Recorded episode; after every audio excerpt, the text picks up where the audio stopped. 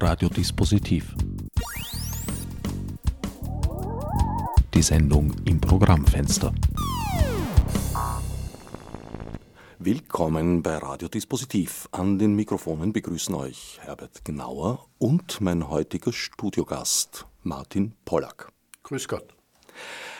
Herr Pollack, Sie sind studierter Slavist, Spezialist für osteuropäische Geschichte, Schriftsteller, Übersetzer, Journalist. Äh, ja, so ungefähr in dieser Reihenfolge würde ich das auch sehen. Habe ich es getroffen. Und waren bis vor kurzer Zeit für das polnische, unter anderem für das polnische Institut in Wien tätig. Genauer gesagt bis Mai 2016, 1. Mai ist es, glaube ich, erschienen, ein Essay von Ihnen im Standard, in dem Sie sich kritisch mit der Situation in Polen dieser Tage auseinandersetzen. Das hat zur Folge gehabt, dass das polnische Außenministerium, glaube ich, interveniert hat mhm. und die Kooperation zwischen Ihnen und dem polnischen Institut damit zu einem abrupten Ende gekommen ist. Äh, ja, so ungefähr war das. Also ich habe eine, eine weitere, ich habe dort im, im, Polnischen Institut hatte ich so ein Programm unter dem Titel Martin Pollack empfiehlt, Martin Pollack Poleca, äh, wo ich jeweils Neuerscheinungen polnischer Autoren in deutscher Sprache vorgestellt habe. Äh, und es war geplant für Herbst ein Autor, Philipp Springer, Architekturkritiker, von dem ein Buch erschienen ist in deutscher Sprache, und ich habe mich erkundigt, wann denn da dieser Termin ist, damit wir das jetzt genauer planen können und bekam dann zu hören, also diese, dieses Gespräch wird nicht mehr stattfinden. Und dann habe ich mich erkundigt, warum. Mir, ehrlich gesagt, habe ich das natürlich schon geahnt nach diesem Essay.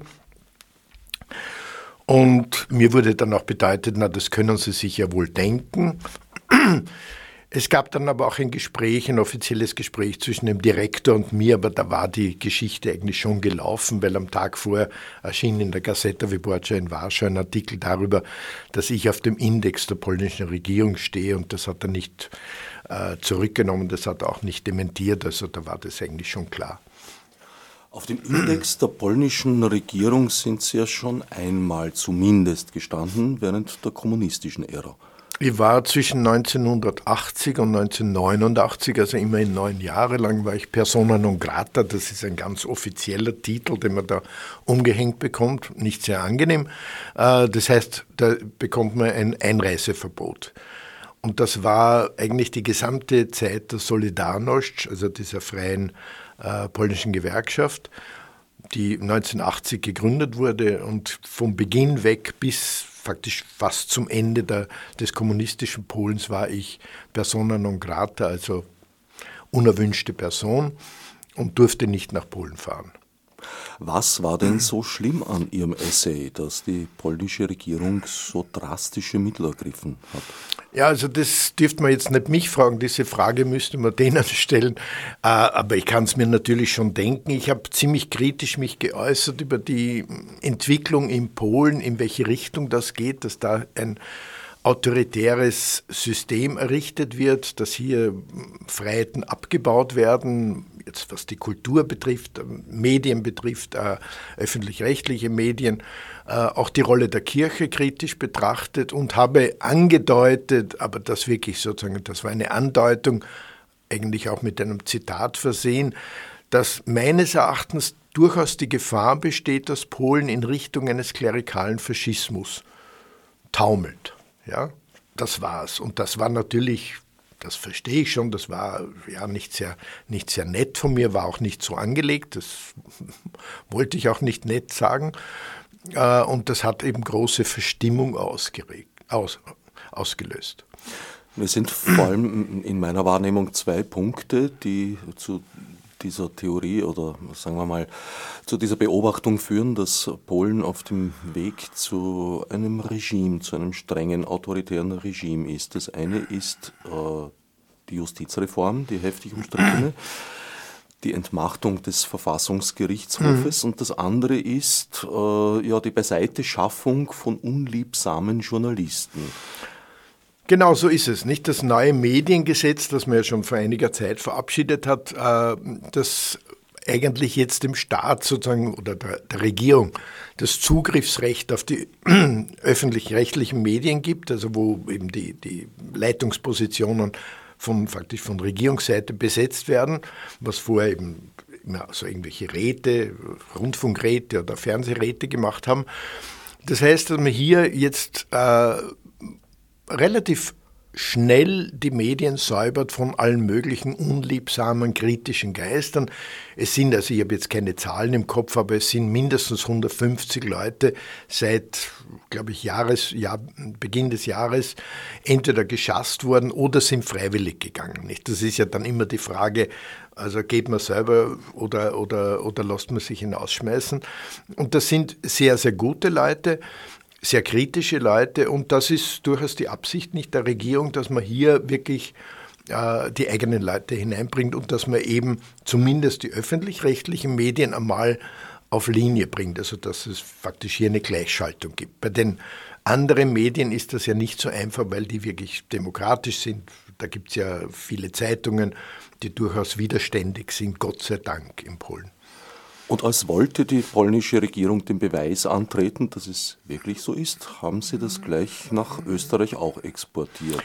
Das haben Sie nach Österreich exportiert, eben mit diesem kleinen Exempel. Also ich würde das Ganze jetzt ein bisschen, ein bisschen runterschrauben. Ich meine, das ist ja nicht so ein, für mich ist es überhaupt kein Drama.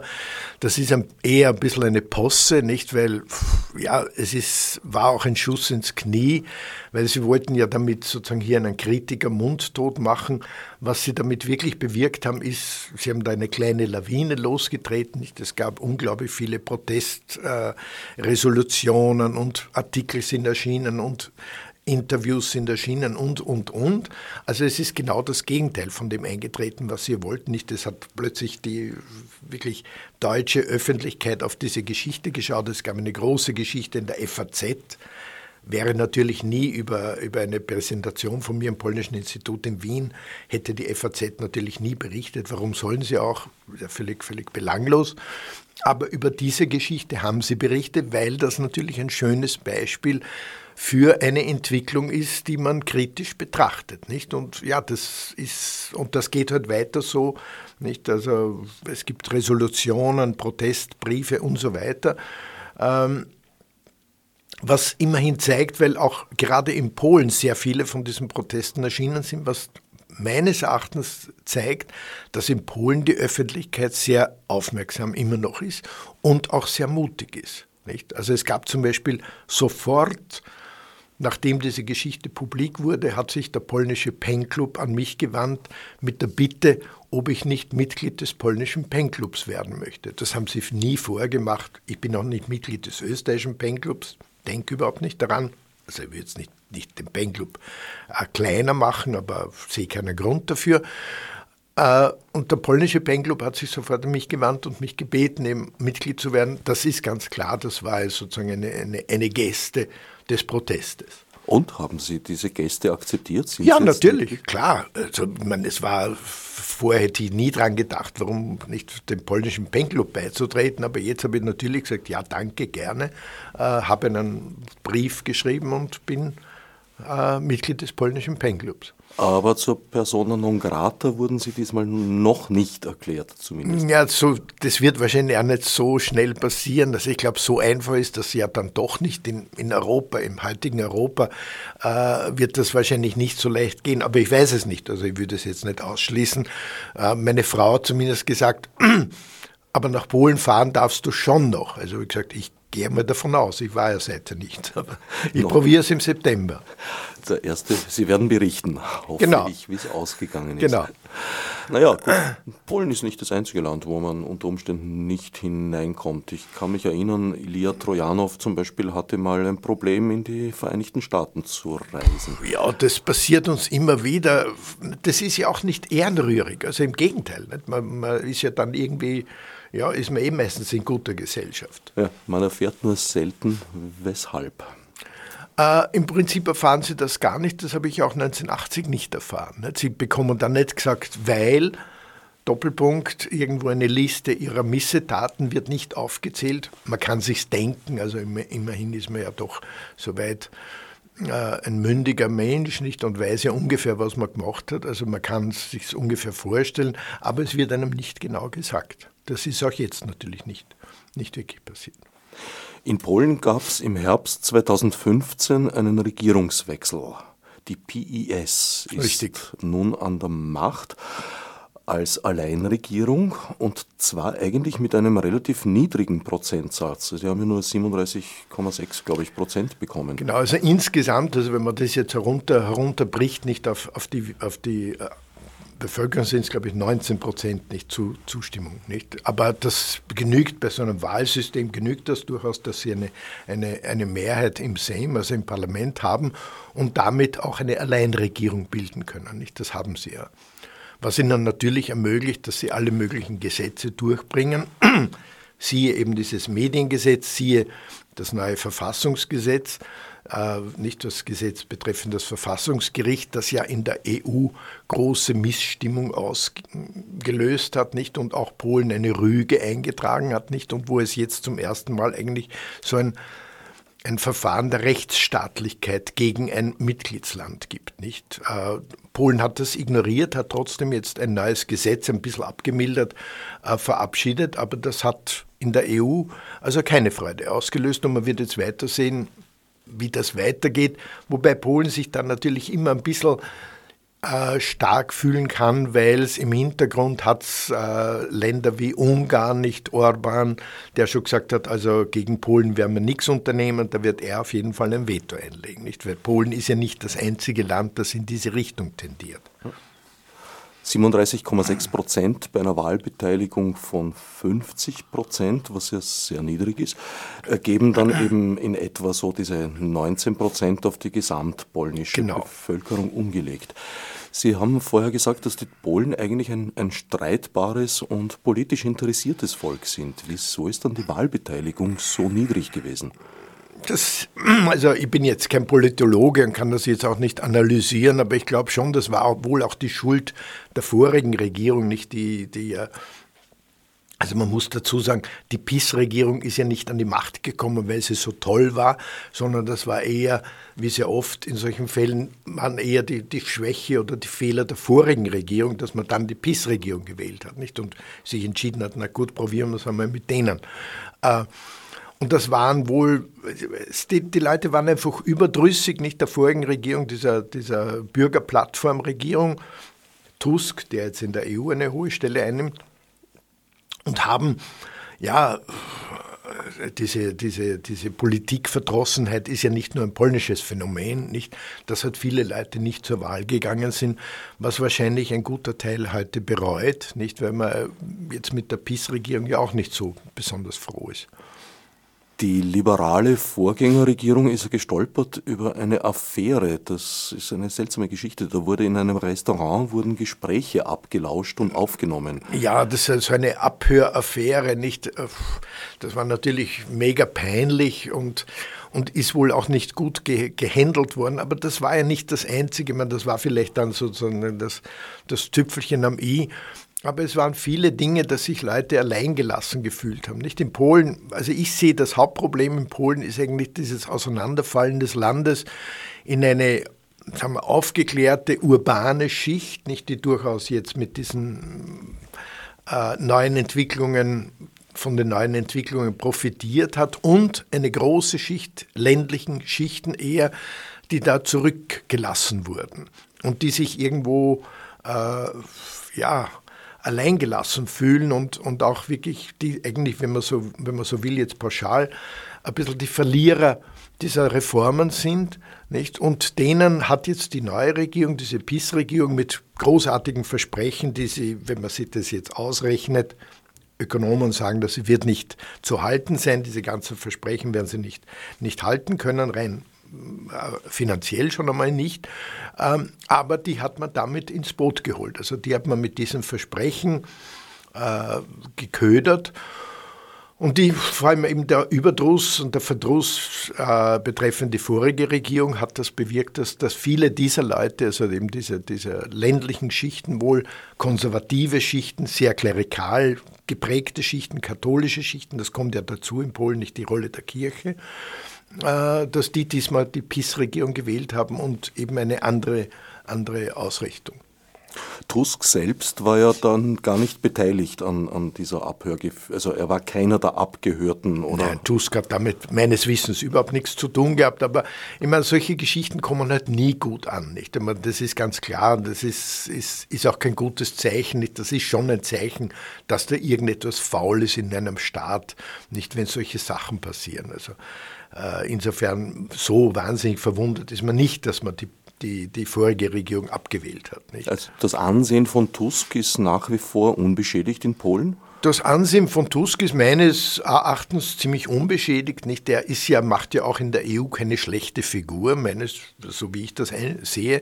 Äh, doch und das, das Traurige ist ja eines, nicht? Polen war ja vorher, also eigentlich bis zu dieser PIS-Regierung war ja Polen so etwas wie eine Success Story, nicht? Das war ein Erfolgsmodell. Irgendwo hat man eigentlich, war man ein bisschen überrascht, also ich auch, dass die Polen die Wende so gut hingekriegt haben. Nicht? Polen war ja vorher wirtschaftlich nicht so toll unterwegs. Nicht? Und da gab es ja andere Länder, Slowenien, äh, die Tschechische Republik, die eigentlich besser aufgestellt waren, wie man so in dieser neuen Wirtschaftssprache sagt. Und da haben die Polen gezeigt, dass sie auch diese Wirtschaftskrise, diese Finanzkrise, haben sie relativ gut überstanden. Das haben sie gut hingekriegt. Und Polen hat eigentlich, da war dann die Ernennung von Tusk durchaus ein, ein, ein Zeichen dafür, hat ein gutes Image gehabt. Nicht? In Europa hat man auf Polen geschaut, voll der Hoffnung, ah, da ist, ein, ist ja ein großes Land mit 40 Millionen immerhin, nicht? ist ein Land, das gut unterwegs ist und das da irgendwo auch eine stabilisierende Funktion in diesem Europa einnehmen kann. Nicht gerade die polnisch-deutsche Freundschaft, die heute auch ziemlich beschädigt ist, auch sagen wir, die Hilfe Polens für die Ukraine, nicht Polen, das Engagement Polens in der Ukraine-Krise, also Polen hat sich ja sehr für die Ukraine engagiert.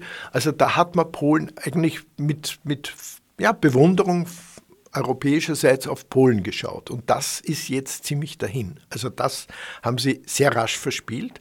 Es ist ja immer leicht, etwas kaputt zu schlagen und zu zerstören.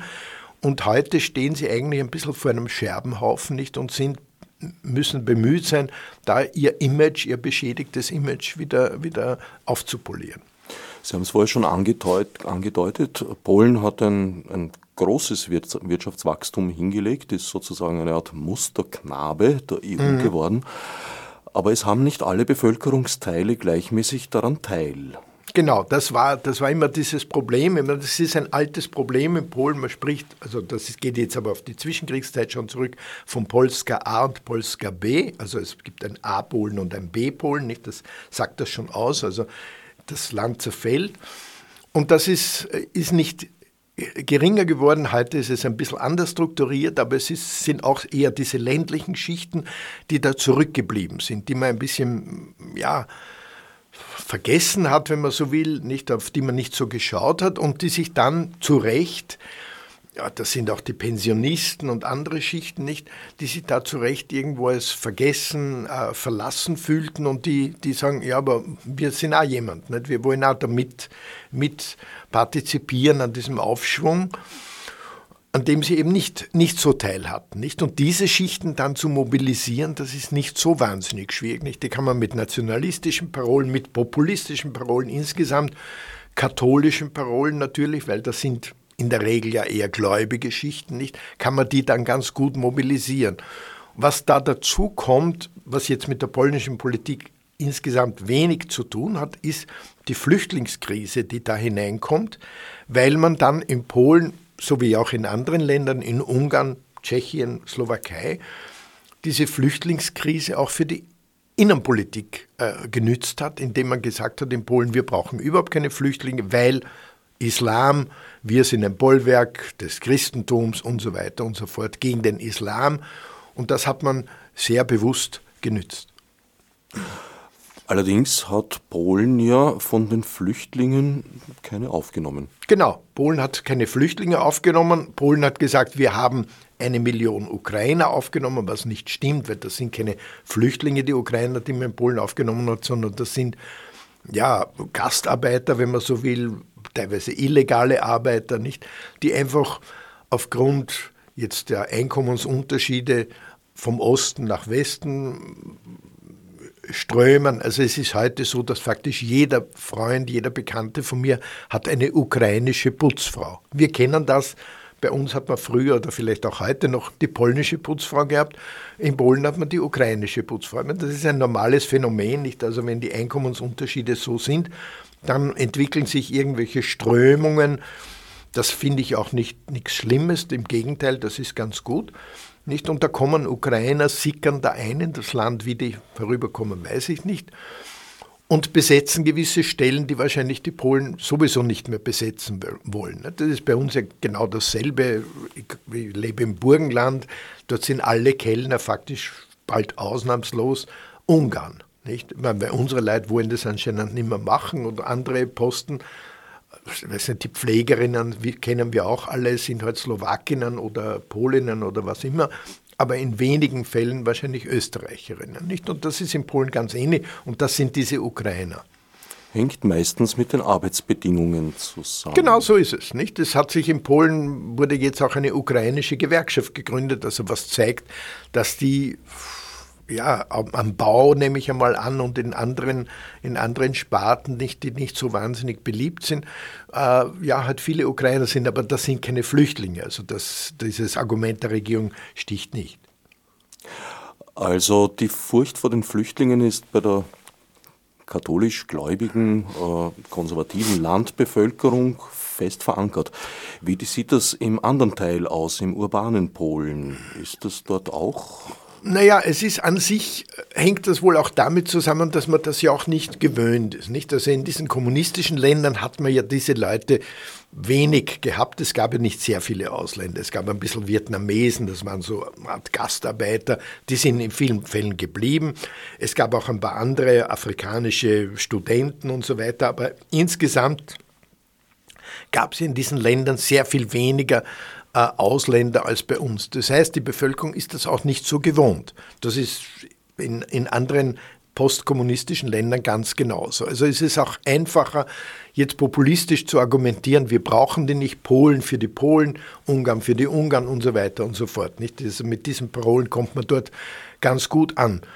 Ähm, also das ist, ist die Bevölkerung nicht gewöhnt. Dann kommt natürlich dazu, dass diese Terrorangst, die heute überall in Europa ist, nicht, die kann man sich dort unglaublich gut zunutze machen, weil man eben diese Vermischung Islam, islamische Flüchtlinge oder muslimische Flüchtlinge, Flüchtlinge aus Afrika, aus dem arabischen Raum sind gleich Terroristen, diese einfache und simple Gleichung, die natürlich Unfug ist aber die greift bei der Bevölkerung. Nicht? Das kann man den Leuten sehr gut einreden, obwohl es in Polen genauso wenig wie in Tschechien bisher Anschläge gegeben hat. Nicht? Es gibt ja auch nicht, man gibt ja nicht den Boden dafür.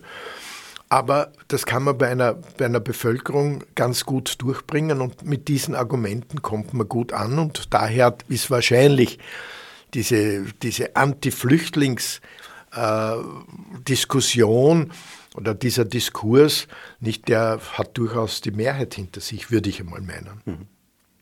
Was hat die PiS-Regierung jetzt vor, um die B-Polen, wie Sie es vorher ausgedrückt haben, und Polinnen natürlich auch, äh, zu befördern? Naja, Sie haben so ein Programm, nicht für jedes Kind jetzt 500 Zwote. Das ist schon ein sehr ambitioniertes Programm. Also ich bin kein Wirtschaftswissenschaftler. Äh, ob man die wirklich alle jetzt befriedigen wird können, das würde ich einmal in Zweifel ziehen. Nicht? Weil so einfach ist das nicht. Da muss man ja auch die ganze Wirtschaft umstrukturieren und das wird nicht, das wird eben nicht so einfach sein. Nicht? Ich meine, mit Versprechungen, das wissen wir, ich meine, das ist ja bei uns auch nicht sehr viel anders. Nicht? Versprechungen sind leicht gemacht und, und meine, da kann man ja alles, das Blaue vom Himmel runterreden.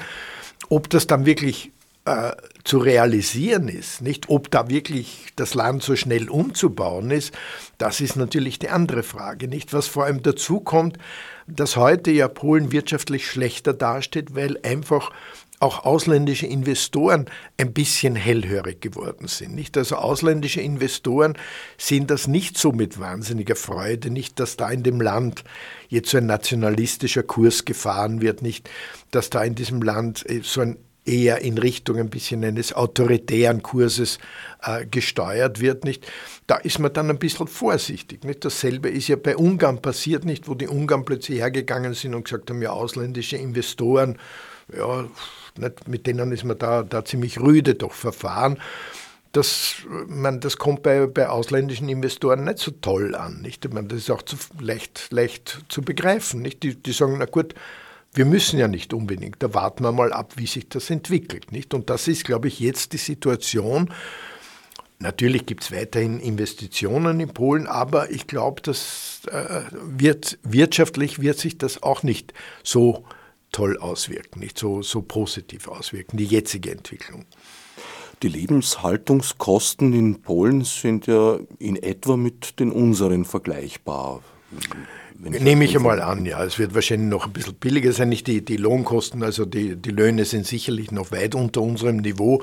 Das heißt, insgesamt ist das Leben in Polen, für die Polen ist es nicht billig, klar. Eben, weil die, es gibt so einen, einen Durchschnittslohn, der glaube ich so irgendwo bei, bei 1400 Euro liegt, aber de facto ein ganz großer Teil der Bevölkerung hat weit weniger, genau. 400, 500 Euro. Richtig, genau, eben diese ländlichen Bevölkerung, nicht die Pensionisten sowieso nicht. Und es ist auch in der, in der Jugend nicht gibt es durchaus eine, auch diese, dieses Gefühl, dass sie vielleicht ein bisschen jetzt zu kurz kommen könnten. Nicht? Also da, da gibt es durchaus, durchaus äh, ja, Elemente, glaube ich, in der Jugend, nicht die, die Ängste haben, die misstrauisch sind, ob sie da wirklich noch drankommen. Nicht?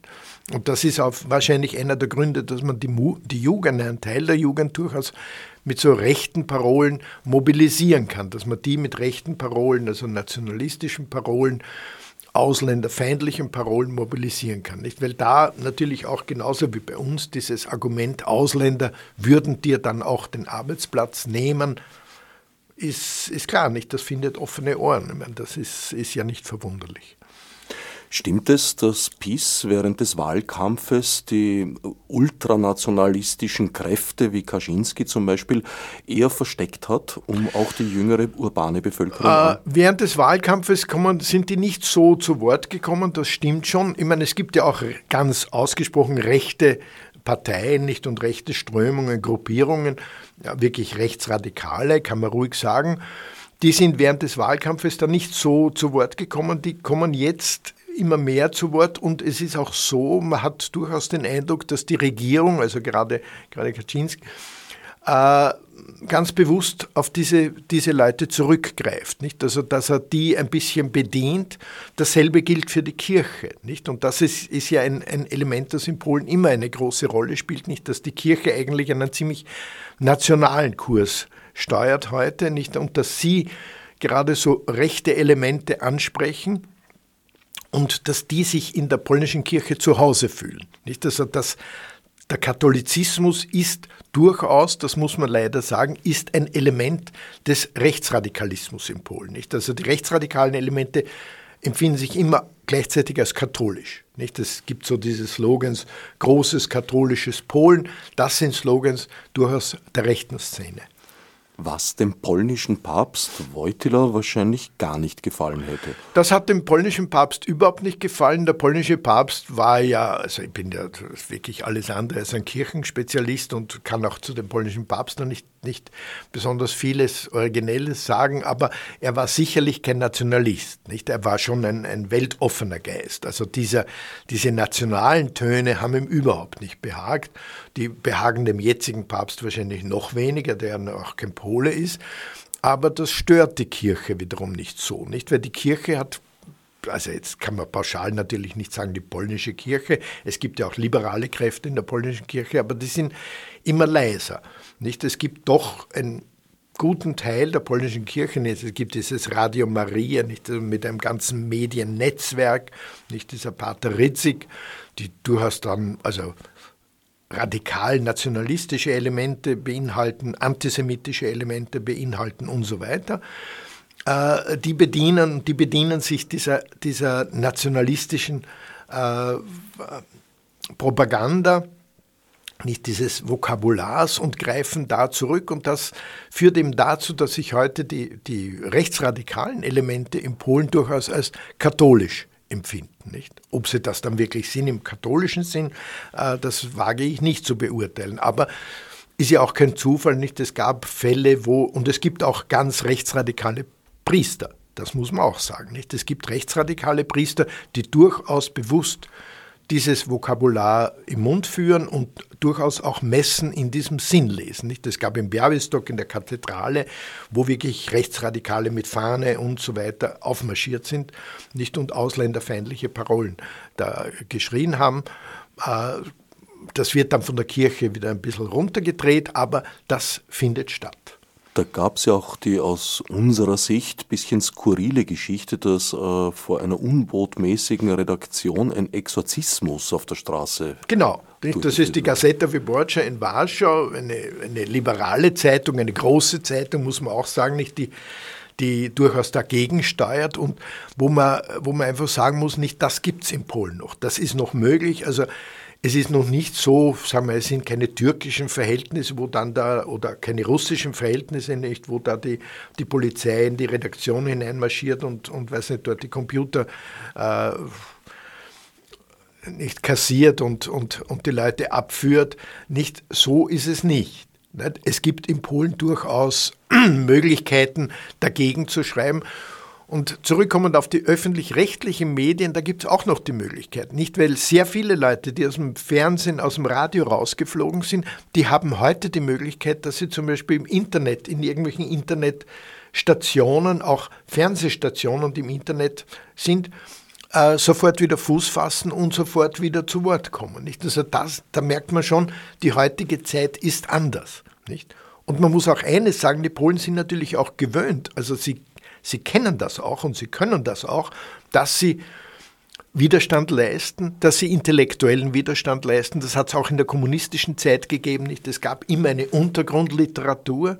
Nicht? Und das ist heute natürlich mit den heutigen Medien sehr viel einfacher. Nicht? Damals hat man das, ich habe selber Bücher geschmuggelt nach Polen, nicht? Die waren auf so einem Reispapier, auf so einem ganz dünnen Papier gedruckt, nicht? Die hat man dann irgendwo im Koffer versteckt und hat die dort hinübergebracht und die wurden dann dort wieder abgeschrieben, teilweise händisch abgeschrieben, nicht unglaublich aufwendig.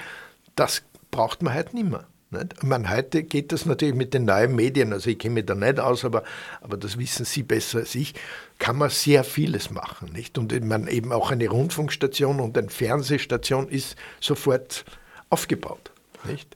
Allerdings gibt es auch die Möglichkeit eines Geoblockings, das heißt der Versuch, die nationalen Grenzen im Internet auch abzubilden und unliebsame ausländische Plattformen so fernzuhalten, ist ähm, natürlich mit, mit, mit ein bisschen Wissen auch von jüngeren NetzteilnehmerInnen nicht also eigentlich recht einfach zu umgehen. Ja.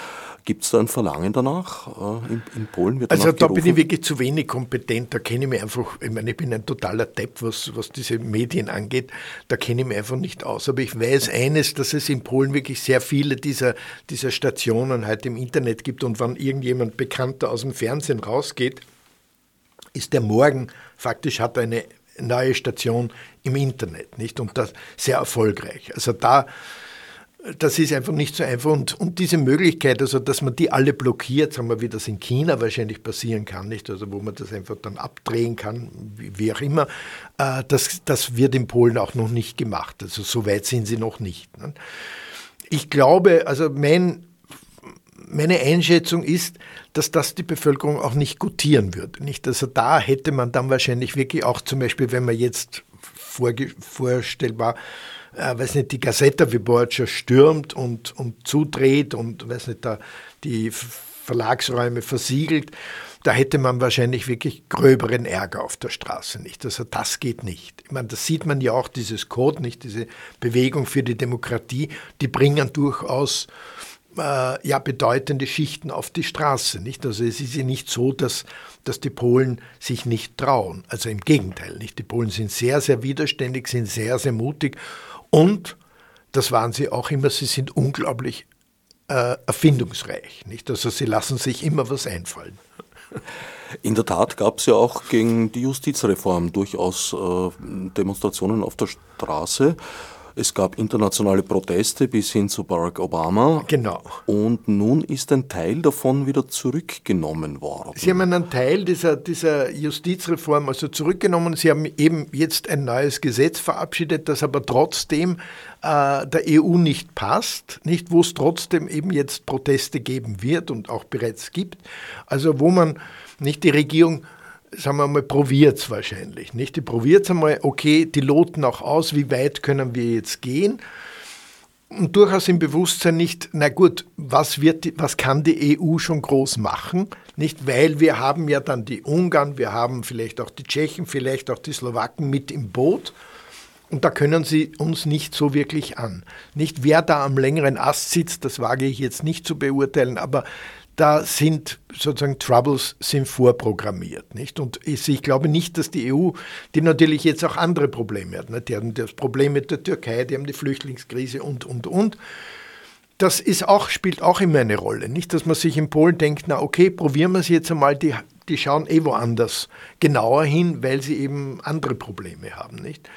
Aber ich glaube, es ist trotzdem immer noch so, dass die polnische Bevölkerung sehr wach ist und sehr genau weiß, dass das Verfassungsgericht für sie unglaublich wichtig ist, nicht? Weil das eben wirklich eine Instanz ist, äh, die das kontrolliert, nicht? Und da muss man, also wenn man die einmal aufgegeben hat, nicht, dann ist einfach sehr viel aufgegeben, nicht? Und das ist schwer wahrscheinlich wieder, wieder zurückzudrehen, nicht? Also da glaube ich, wird es die Regierung nicht so einfach haben. Ich denke mal, dass diese Kontrollinstanz für einen Rechtsstaat unverzichtbar ist. Klar, ich meine, wenn, wenn man das äh, Verfassungsgericht, wie das in Polen passiert ist, nicht lähmt und, und ein bisschen ausschaltet, nicht indem man auch seine äh, Entscheidungen nicht publiziert, nicht was die einem nicht passen, die werden einfach nicht publiziert, was man muss, nicht weil meine, die Entscheidungen müssen publiziert werden. Das ignoriert die Regierung nicht. Sie hat teilweise äh, Verfassungsrichter nicht äh, sozusagen hat der Präsident nicht unterschrieben, also sozusagen die Einsetzung dieser Verfassungsrichter ist, schwebt ein bisschen noch in der Luft, nicht? Da gibt es schon viele Methoden und viele Mittel, wie man, wie man das lähmen kann. Nicht? Wer da jetzt dann, dann im Endeffekt äh, den Sieg davontragen wird, wage ich nicht zu sagen. In Polen werden Erkenntnisse des Verfassungsgerichtshofes nicht mehr publiziert? Teilweise sind sie nicht publiziert worden bisher. Nicht? Also das sind Erkenntnisse des Verfassungsgerichtshofs, wurden einfach nicht publiziert, weil die Regierung gesagt hat, das anerkennen wir nicht, publizieren wir nicht, Punkt. Nicht? Ob die jetzt dann gültig sind, also ich bin kein, kein Verfassungs... Äh, Spezialist, nicht? Das weiß ich nicht. Aber ich meine, das war eine der Methoden, nicht, wie man das, wie man das eben blockiert hat. Nicht? Naja, wenn der Inhalt des Urteils nicht bekannt ist, tut man sich naturgemäß schwer, genau. Äh, es umzusetzen. So ist es. Nicht? Und da ist, ich meine, das ist eben nicht momentan, ist das diese Kraftprobe, äh, da wird man, wird man sehen müssen, nicht, wer da, wer da im End den, den Sieg davonträgt. Nicht? Aber das ist natürlich eine ganz, ganz wichtige, wichtige Geschichte. Nicht? Und da ist sicherlich auch die EU gut beraten, dass sie genau hinschauen und dass sie wirklich konsequent bleiben. Nicht? Und dass sie sich da nicht irgendwie einwickeln lassen und nicht eben mit, mit so halben Reformen, wie das jetzt geschehen ist, nicht, dass man sagt, naja, das äh, ein bisschen Beschwichtigungspolitik, nicht und ein bisschen Watte da drumherum wickeln, nicht. Äh, wir sind schon am richtigen Weg. Das sind sie, glaube ich, nicht. nicht? Also da ist, ist einfach äh, ja, die EU gut beraten, dass sie wirklich konsequent bleibt. Nicht? Wie ist denn das Verhältnis der polnischen Bevölkerung zur EU? Sind die eher EU-kritisch oder? Ich glaube, insgesamt sind sie immer noch sehr EU-freundlich, nicht? Wobei das durchaus äh, heute so ist, ich meine, so wie, wie die Populisten ja überall nicht schimpfen auf die EU und andererseits nehmen sie mit beiden Händen das Geld der EU, nicht? Und das findet in Polen natürlich auch statt, nicht? Ganz klar. Aber andererseits sagt man immer nicht, Brüssel, also da müssen wir vorsichtig sein, die wollen uns bevormunden, nicht, die wollen uns irgendwie äh, gewisse uns zustehende Rechte einschränken, nicht, und wollen unsere, unsere Integrität und, und unsere äh, staatliche Autorität da einschränken, nicht, das kann man der Bevölkerung ganz gut verkaufen, weil man und das ist durchaus ein Vergleich, der ein bisschen mit, mit, mit, mit Putins Russland ist, nicht? Diese, diese antiwestliche, antiwestliche Argumentation, nicht? Was kommt aus dem Westen schon Gutes, da kommt ein bisschen die Dekadenz, nicht, da kommen diese, diese Gefahren aus dem Westen, das sind dann ganz primitiv, nicht, weiß nicht so, die Schwulen und, und so weiter, schwule Radfahrer und Vegetarier, nicht so, jetzt ein bisschen sehr verkürzt dargestellt, nicht, äh, das droht uns aus dem Westen und da müssen wir wir unsere Identität dagegen bewahren. Nicht? Und die, was ist die Identität? Das ist das polnische Volk, das ist der, unser Polentum, das ist unser Katholizismus, nicht eben drum so, so Losungen wie großes katholisches Polen, nicht? Wielka Polska Katolicka und so weiter. Nicht? Und wir sind ein Bollwerk eben des, des christlichen Glaubens und so weiter. Und da kommen dann auch wieder die Flüchtlinge äh, hinein in diese Diskussion, weil natürlich heute Polen sich darstellt und in der Argumentation nicht ein Bollwerk gegen die Islamisierung, nicht die der Westen bewusst oder, oder wie auch immer da, da in Kauf nimmt, nicht? Also die westlichen Länder, nicht? Die lassen sich da vom Islam überrollen und wir müssen dagegen Widerstand leisten, nicht? Und das geht natürlich bei der Bevölkerung ganz gut. Das kommt ganz gut an, das käme bei uns auch nicht schlecht an. Also wenn bei uns irgendjemand sagen würde, wir wollen jetzt ein Bollwerk gegen den Islam errichten und die brauchen wir nicht, die haben wir alle aus, äh, weil Österreich, den Österreichern würde wahrscheinlich, also ich weiß nicht, aber. Ja, den Konjunktiv können Sie weglassen. Haben wir ja. Haben wir ja. ja. Ja, ja, eben. Nicht in gewissen Kreisen kommt es nicht schlecht. Sagen wir es einmal so. Nicht und in Polen kommt das gut an. Äh, und das ist natürlich ein, ein, ein Atut der Regierung, nicht? Weil die diesen Kurs fährt und da weiß sie natürlich doch eine ja, wahrscheinlich solide Mehrheit hinter sich. Nicht? Da ist schwer dagegen anzuargumentieren. Aber es ist momentan zumindest noch ein Spagat, den die polnische Regierung da vollführt. Auf der einen Seite ein bisschen EU-Bashing, dort was passt, auf der anderen Seite aber doch nicht konkrete Abschottungspolitik. Nein, nein, nein, überhaupt nicht. nicht dass das, äh, ich meine, die Polen wissen ja sehr gut und nicht, dass sie, dass sie die EU brauchen, nicht, dass sie auch gut gefahren sind mit der EU. Also das ist, steht ja außer Frage nicht. Ich meine, es gibt einfach große Projekte in Polen, weiß nicht, die Autobahnen, die da gebaut werden, nicht, die werden natürlich zu einem guten Teil mit EU-Geld gebaut und könnten sonst ja auch nicht, nicht gebaut werden. Nicht? Also das weiß man natürlich ganz genau nicht, dass man dieses Geld braucht. Es ist Polen auch immer ja doch sehr pro-westlich gewesen. Nicht? Also Polen war zum Beispiel immer ein, ein, ein Land, das nach Amerika geschaut hat, nicht? das sich sehr auf die Amerikaner verlässt. Da ist jetzt, da kommt die NATO ins Spiel. Die NATO als ein Schutzschirm gegen Osten, nicht gegen Russland und so weiter. Da weiß man natürlich in Polen, dass man die sehr braucht. Nicht? Also das ist überhaupt keine Frage. Sie haben vorher gemeint, dass Donald Tusk äh, eigentlich im Volk nach wie vor eine sehr hohe Reputation hätte. Nun ist es aber so, dass Mitglieder der polnischen Regierung äh, durchaus mal bei Lust und Laune nach schweren Kerkerstrafen für ihn äh, rufen oder teils sogar nach Todesstrafe. Was wird ihm da vorgeworfen? Naja, da geht es hauptsächlich nicht, und das ist ein, auch so ein, ein leidiges Kapitel, das ist dieser Flugzeugabsturz in Smolensk nicht vor 10, 2010, nicht wo faktisch die gesamte polnische Führungsschicht in einem Flugzeug saß, was ja von vornherein schon einmal nicht wahnsinnig intelligent ist, dass man die alle in ein Flugzeug hineinsetzt, um nach Smolensk zu fliegen, nicht um dort eben eine, eine Gedenkfeier für die Ermordeten von Katyn abzuhalten, nicht, also nicht in Smolensk, aber in der Nähe. Äh, die sind abgestürzt. Und da gibt es heute diese große Diskussion, nicht ein Teil, also gerade die PIS-Regierung behauptet ja, das war ein Anschlag, dieses Flugzeug wurde in die Luft gesprengt, abgeschossen, wie auch immer.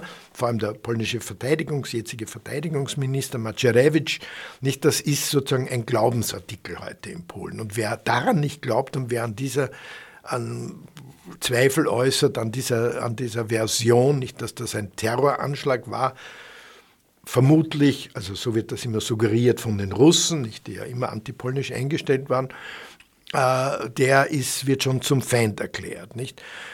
Äh, die normalere Erklärung würde lauten, dass man einfach nicht sehr vernünftig agiert hat. Dort gab es Nebel, nicht, die, die Besatzung war wohl auch nicht so toll ausgebildet. Der Flughafen ist auch nicht so gut.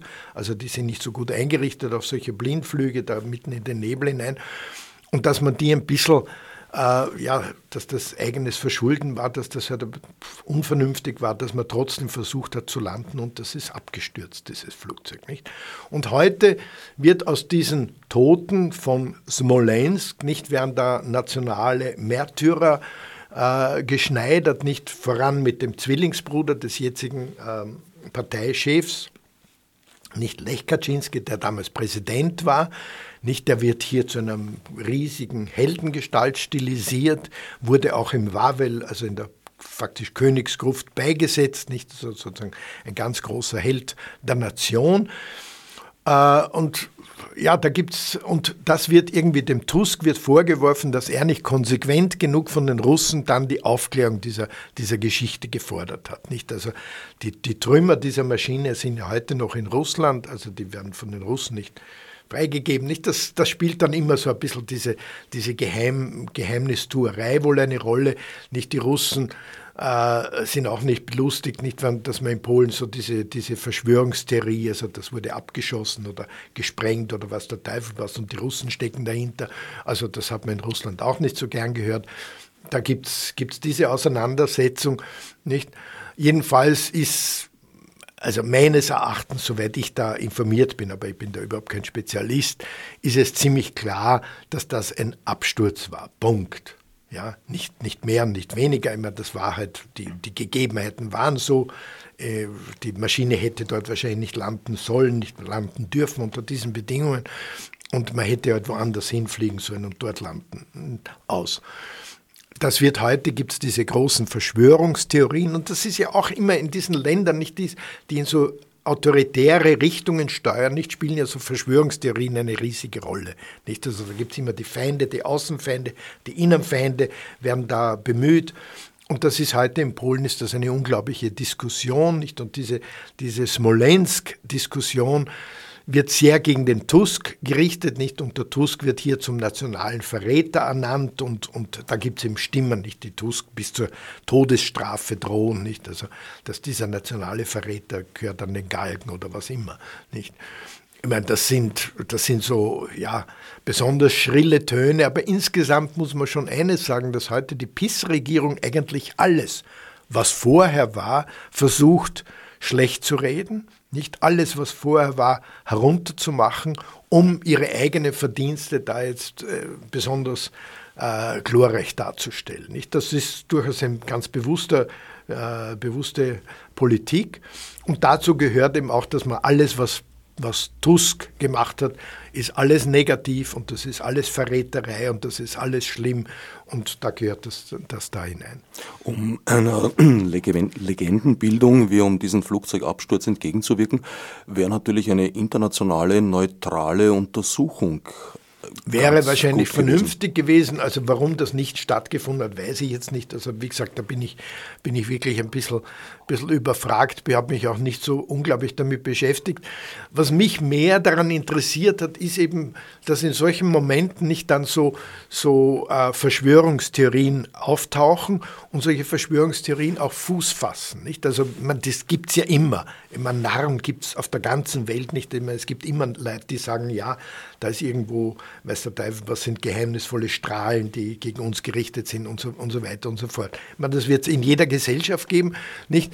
Wenn das dann sozusagen zur teilweise offiziellen Politik wird, dann wird es ein bisschen brenzlig, nicht? Und das ist in Polen durchaus heute der Fall, nicht, dass man eben, das ist so ein bisschen ein Lackmuspapier, wer an den, an die Terroranschlag Smolensk nicht glaubt, der ist automatisch unser Feind. Nicht? Und das ist dieses Freund-Feind-Schema, das ich auch in meinem Essay, dem, den wir am Anfang angesprochen haben, im Standard dargestellt habe. Nicht heute gibt es so diese Schwarz-Weiß-Malerei. Nicht? Entweder ist man dafür oder man ist dagegen und dann wird man automatisch zum Feind erklärt und das ist mir halt auch passiert.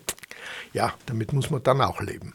Ist ja auch weit einfacher schwarz-weiß, einfachere Erklärungen, einfachere Argumentationen. Man braucht sich um keine Zwischentöne mehr zu Man kümmern. braucht sich um keine Zwischentöne zu kümmern, nicht? Und das ist ja, immer der Populismus arbeitet ja mit diesem Argument. Nicht alles, ich meine, das ist, ist ja eine Vereinfachung der, der nicht der Dinge, also man erklärt alles, ja, da gibt es irgendwas dahinter, irgendwelche Kräfte, feindliche Kräfte, nicht, ob das jetzt der Islam ist oder was immer, nicht, die, die gegen uns sind und wir müssen uns dagegen wehren, wir müssen uns da jetzt abschotten, müssen ein Bollwerk errichten und, und, und so weiter. Nicht? Das kennen wir ja ganz genauso.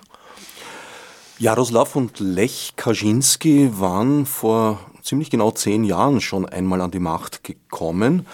Hat das Ende dieser Regierungsperiode tatsächlich etwas mit diesem ominösen Flugzeugabsturz zu tun oder ist das unabhängig davon? Nein, das war unabhängig davon. Die wurden einfach, also diese, diese vorige Regierung wurde auch abgewählt und ich meine, die hat, hat nicht reüssiert.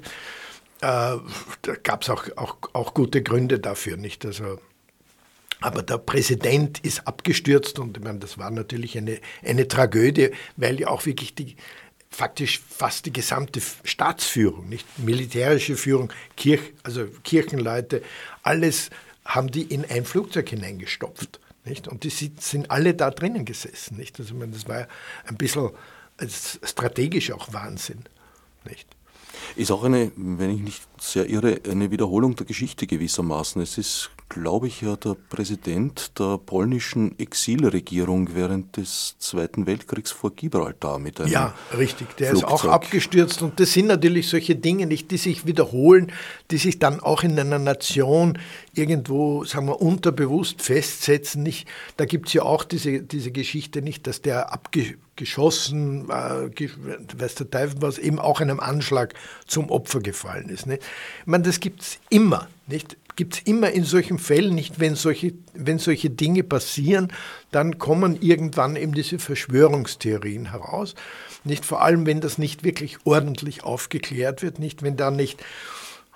Andererseits muss man sagen, nicht, dass gegen eine Verschwörungstheorie auch sozusagen die Rationalität nicht wirklich an kann. Nicht? Das wissen wir alle, ich meine, so wie man gegen Antisemitismus nicht wirklich rational anargumentieren kann. Sie können mit einem äh, eingefleischten Antisemiten stundenlang argumentieren und reden, wird er zum Schluss sagen, ja, okay, aber und wird das wiederholen, was er am Anfang gesagt hat. Nicht? Ich meine, das, da hilft nichts. Nicht? Da hilft kein, keine Rationalität, da helfen keine Argumente. Das ist einfach so. Und so ist das ja auch bei diesen Verschwörungstheoretikern nicht. Aber wenn das eben einmal sozusagen in die Staatsführung hineingeht, dann ist, dann ist der ganz, das, das Ganze halt ein bisschen, bisschen bedenklich. Nicht? Also solange das da die, die Narren unter sich sind, ja okay, dann kann man eh nichts machen. Im Gegensatz zur Regierung von 2005 ist ja Kaczynski, der noch lebende Jaroslav Kaczynski, diesmal nicht Mitglied der Regierung, sondern Parteichef. Der ist Parteichef, das könnte ihm auch ein bisschen doch zum Verhängnis, also Verhängnis werden, weil natürlich, ich meine, seine Macht ist seine persönliche Macht, nicht? Also er zieht sicherlich momentan die Fäden, ganz klar, nicht? Er ist der starke Mann, er ist zwar klein, aber stark, äh, das ist, daran ist nicht zu rütteln, aber es ist doch so, es gibt den Präsidenten Andrzej Duda, es gibt eine Regierung mit einer Regierungschefin momentan, äh, wo es durchaus denkbar wäre, nicht, dass die sich ein bisschen verselbstständigen und dass die auch äh, von mir aus einen anderen Kurs. Momentan ist das nicht so sehr abzusehen, aber das ist schon denkbar, nicht? Weil äh, jetzt, sagen wir, große Posten zu vergeben hat natürlich ein Parteichef nicht. Die Posten hat der Regierungschef zu vergeben, die Posten hat eventuell auch noch der Präsident zu vergeben und das ist natürlich auch etwas, was zählt in solchen Ländern, nicht? Das zählt auch bei uns. Also sozusagen, wer da am Trog sitzt, man, der kann die anderen dazulassen oder auch nicht dazulassen. Das ist ja immer ein, ein ganz wichtiges Argument, nicht? Also da ist es schon denkbar, dass sich hier dann Konflikte, Konflikte bilden. Es gibt schon erste, erste Unstimmigkeiten, aber da bin ich jetzt nicht kompetent genug, um, um darüber wirklich Auskunft zu geben. Nicht? Das ist auch ein bisschen, glaube ich, momentan noch Kaffeesudleserei. Also Kaczynski ist jedenfalls nicht das unumstrittene Mastermind? Momentan ist er das schon. Momentan ist er das eindeutig. Momentan ist er derjenige, der den Kurs vorgibt. Er ist sicherlich auch derjenige, der, der die Regierung sozusagen beeinflusst, der bestimmt, wo, welche, welche Richtung jetzt gegangen wird. Momentan, glaube ich, ist er das schon. Aber es wäre denkbar, nicht, dass da ja, in, in einer näheren, ferneren Zukunft, dass das ein bisschen in eine andere Richtung geht. Das könnte ich mir vorstellen. Zukunft, schönes Stichwort. Wie sehen die Perspektiven aus? Ah, das ist immer eine gute Frage, nicht? Das ist immer ein bisschen die schon genannte Kaffeesudleserei. Also ich bin bei Polen durchaus optimistisch. Noch einmal, weil Polen sind, die sind sehr widerständig. Die Polen sind auch jetzt pauschal gesprochen, da spreche ich natürlich eher eine urbane, intellektuelle Schicht an, äh, sind sehr mutig. Sie haben Erfahrung, wie man mit solchen, mit solchen Systemen umgeht. Nicht? Sie haben sich ja auch im Kommunismus und ich meine, die hatten auch ihre Methoden, also die waren auch nicht von gestern. Nicht? Also die haben schon gewusst, wie es geht. Nicht? Aber da haben sie durchaus Methoden entwickelt, wie man dem entgegenwirken kann. Also ich habe in Polen studiert und ich muss eines sagen, ich habe in Polen bewusst fast nie einen Kommunisten getroffen, einen bewussten, also Überzeugten. Ja? Die waren immer dagegen. Die Polen waren einfach dagegen. Und ich glaube, dass, also das ist das, was mir Hoffnung gibt. Es ist auch die Hoffnung, dass es heute äh, Strukturen gibt, nicht wie zum Beispiel eine große Zeitung wie die Gazeta Wyborcza, die einen Verlag hat, die eine Radiostation hat, äh, die durchaus da entgegensteuern können, nicht? Und das auch in der Bevölkerung dann irgendwann, wenn das nicht so läuft, nicht wenn diese Versprechen nicht alle eingelöst werden, die hier jetzt großmundig verkündet wurden, und das ist eigentlich nicht vorstellbar, dass die wirklich eingelöst werden, dass dann eben auch andere Schichten, die jetzt, sagen wir, von, von diesen Radion nicht so angesprochen werden, dass die dann durchaus, durchaus dagegen sind. Also ich bin eher auf der optimistischen Linie momentan noch. Aber es wird spannend. Es wird spannend und Polen ist immer ein spannendes Land, sehr zu empfehlen als Reiseland. Fahren Sie hin. Sie sind ja eigentlich ein Spezialist vor allem für die polnische Literatur, mehr als für die polnische Politik. Ja, ja, ich bin völlig unschuldig, da wie die Jungfer zum Kind, nicht zur, zur Politik. Also mein, ich bin ein, ein, Literaturmann, bin Literaturübersetzer, also ich sollte wahrscheinlich hier überhaupt den Mund halten und, und, und sofort schweigen. Ja, ich bin ganz froh, dass Sie jetzt die letzte Sendestunde nicht den Mund gehalten haben, sondern uns doch einiges erklärt haben. Damit sind wir am Ende der heutigen Ausgabe angelangt. Ich danke Martin Pollack für seine Expertise und allen anderen fürs Zuhören.